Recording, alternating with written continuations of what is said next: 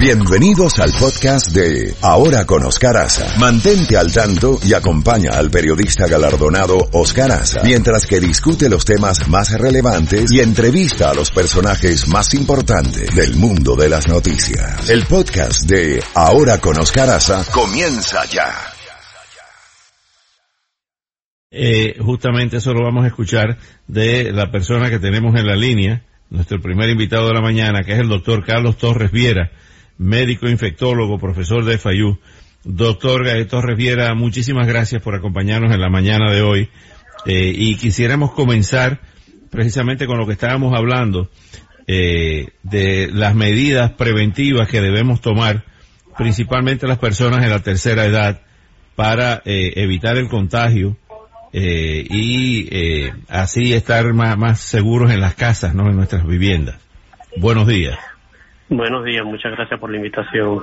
Sí, en términos de, precauciones, eh, siguen siendo las mismas que se han hablado anteriormente. Uno tiene que tratar de evitar estar en contacto con personas que pudieran estar enfermas con eh, cuadros eh, respiratorios, realmente con estornudo, con tos, este, con fiebre, eh, porque las secreciones de esas personas podrían impactar nuestra cara y, y, uh, infectarnos si es que esa persona está infectada con este virus.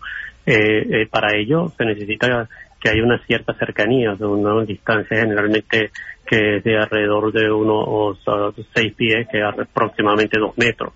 Uh, una distancia más separada que esa usualmente es segura. Entonces lo que uno trata, eh, eso por una parte, la otra parte es tratar de evitar el, el inocularnos potencialmente virus eh, en nuestra cara con nuestras manos, porque el virus eh, puede permanecer activo en superficies que han sido contaminadas con secreciones respiratorias de un paciente infectado o de una persona infectada. Entonces, lavarse las manos con frecuencia es la segunda recomendación. Mantener la distancia, como mencionó usted, eh, uh, cuando hablamos con personas, probablemente tratar de mantener una distancia, como dije, de un poco más de dos metros, eh, olvidarse por ahora de los saludos cariñosos que siempre estamos acostumbrados los hispanos, este, el, y el estrechar manos, etcétera. Incluso el, nosotros hemos, eh, se, ha, se ha planteado siempre lo de saludar con el codo, pero realmente cuando saludas con el codo ya permite una proximidad de más de dos metros, de que quizás es más saludar desde un poco más lejos, ¿no? Claro. con una señal, con una señal de saludo nada más. Y en el caso, obviamente ahora que, y, y sobre todo ahora que se ha empezado a reportar, o se ha reportado el caso en Miami, eh, que, espera, que creemos que van a seguir uh, ocurriendo, obviamente, este, tratar de mantener especialmente las personas mayores el, el, el no salir para salir sola para, para, para situaciones esenciales este, y no estar saliendo, este, sobre todo a sitios donde haya conglomeración de, de, de gente. Eh, finalmente, eh, la, eh, la, otra recomendación es eh, pacientes que tienen cuadros respiratorios. Yo creo que ahorita sería, independientemente de que probablemente la mayoría de esos cuadros respiratorios no van a ser coronavirus, sino que pueden ser otros los virus que están circulando, tratar de mm, eh, de, bueno, tratar de no salir a, a, a, trabajo, no mandar al niño si está enfermo a la casa, al, al colegio, porque eso lo pod podría infectar a otras personas. Entonces, uno, esa es parte de la, de la co colaboración necesaria que uno tiene, necesita de la ciudadanía. ¿no?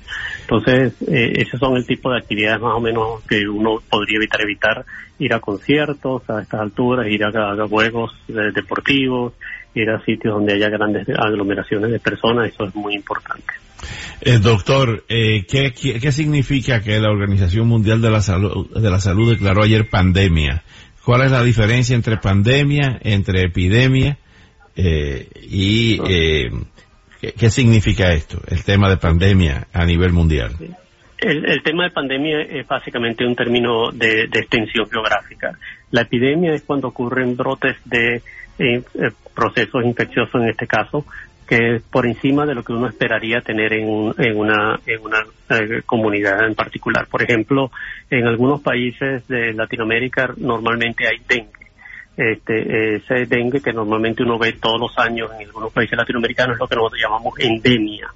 Cuando, sin embargo, en algunos de esos mismos países a veces el número de casos de dengue sobrepasa lo estimado anual y entonces ahí estamos hablando de epidemia. ¿Ok? Y está localizado a ciertas áreas, a, pequeñas áreas geográficas. cuando el, eh, esta epidemia se transforma ya en algo más masivo, donde hay afectación de eh, países en, en las distintas zonas geográficas del mundo y hay transmisión efectiva del, en este caso del virus, entonces cuando hablamos de pandemia. El término pandemia entonces tiene un significado básicamente de, extensión geográfica, pero no implica para nada un cambio en la severidad de la infección o no implica que la infección es más severa que una infección que es epidémica, simplemente que es más extensa y por eso es la declaración. Para efectos de la Organización Mundial de la Salud tiene implicaciones similares a las implicaciones de las declaraciones de emergencia que hacen los gobiernos locales o puede ser el gobierno federal. Le permite eh, eh, acceder a ciertos recursos económicos o hacer ciertas disposiciones que de otra manera no sería legal uh, adquirir. Pero básicamente solo implica que a estas alturas se considera que este virus está expandido lo suficientemente en el mundo como que y que hay en todas las regiones del mundo y entonces por eso lo llaman pandemia. Finalmente, doctor Carlos Torres Viera, eh, se espera que siga extendiéndose, o sea, no, hemos llegado al pico, por lo menos aquí en el condado de Miami-Dade. No hemos llegado al pico, de hecho esto está empezando. Este, yo yo creo que la gente debe esperar que en las próximas dos semanas y por eh, eh, cuatro semanas vamos a ver un número, un incremento en el número de casos, eh, probablemente un incremento acelerado en el número de casos. Este, entonces, eh, sí, estamos esto esto apenas está empezando en los Estados Unidos. Y no hay vacuna todavía. O sea, ¿cuál cuál es el tratamiento para las personas que le diagnostican coronavirus? Mira, el tratamiento para las personas que eh, practican coronavirus básicamente es un tratamiento de, los síntomas, de lo que nosotros llamamos de soporte. Si la persona puede tener coronavirus, la mayoría de hecho de las personas que tienen coronavirus van a tener, no van a tener ninguna enfermedad severa, sino una enfermedad leve. Y en ese caso el, tratamiento va a ser simplemente reposo, hidratación, nutrición, eh, el uso de medicamentos para controlar la tos, el uso de medicamentos para eh, controlar la fiebre.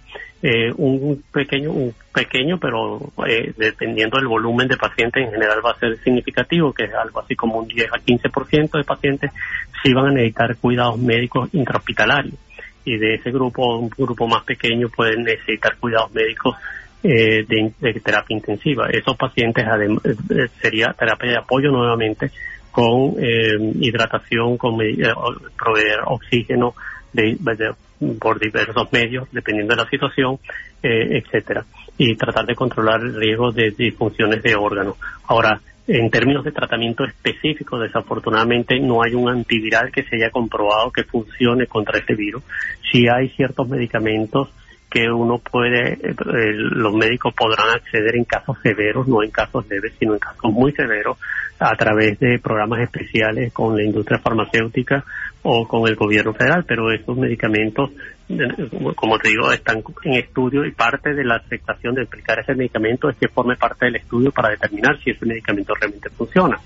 Entonces, en líneas generales no hay un tratamiento eh, específico para este virus desafortunadamente y eh, en términos de vacunas, no, no hay vacuna ni creemos que vamos a contar con la vacuna ah, para resolver esta epidemia de, los actuales momentos. Pudiera funcionar para futuro en caso de que este virus se mantenga o que vuelva a aparecer en los años próximos, pero las la vacunas tienen un curso de, implementación de evaluación que no va a ser menos de 12 meses a, 16, a 18 meses. Eh, finalmente, doctor Torres Viera, nos están preguntando por las redes sociales si es recomendable usar guantes, guantes de eso de, de, goma o mascarilla. Esto no, esto no evita el, virus, ¿no? No, la mascarilla no evita el virus. La mascarilla fue diseñada para evitar que una persona, que en este caso el cirujano, contaminara el área quirúrgica del paciente al que está operando. Entonces la mascarilla en personas sanas no tiene ninguna funcionalidad este, y debería evitarse, incluso puede dar un falso sensación de seguridad hacemos eh, cuando usamos la mascarilla nos tocamos incluso más la cara y nos podemos vincular. Eh, la mascarilla está indicada en pacientes que están enfermos. Ahí sí se puede aplicar la mascarilla para evitar que ese paciente le transmita a las otras personas eh, la, la, enfermedad. Eh, la mascarilla está indicada también en el personal de salud eh, fundamentalmente porque entra en contacto directo con estos pacientes que están tosiendo, etcétera, para evitar ser infectados. Pero usar la mascarilla a diario, usar la mascarilla cuando salimos a la calle en un paciente sano no está indicado. En términos de los guantes, hay tiene que recordar que el guante también se contamina. Entonces el guante realmente no tiene una funcionalidad en este caso, lo que hay es que lavarse las manos. Bueno, doctor, le agradezco muchísimo toda esta información tan valiosa eh, en este momento eh, y eh, continuaremos conversando porque, eh, como usted ha dicho, no, no hemos llegado al pico, lamentablemente, y vamos a, a tomar todas esas medidas. Muchas gracias, doctor eh, Torres Viera, por eh, toda esta valiosísima i- información y seguimos en contacto, seguimos en contacto eh, con, con usted. gracias a usted. Muchísimas Bueno. gracias a usted, un placer siempre. Un placer. Bueno, era el doctor Carlos Torres Viera, médico infectólogo, profesor de FAYU, eh, y ya con el- la declaración del COVID-19 como pandemia global, eh, ya con un primer caso detectado aquí en el condado de Miami-Dade y declarando el estado, el condado, eh, el estado y el condado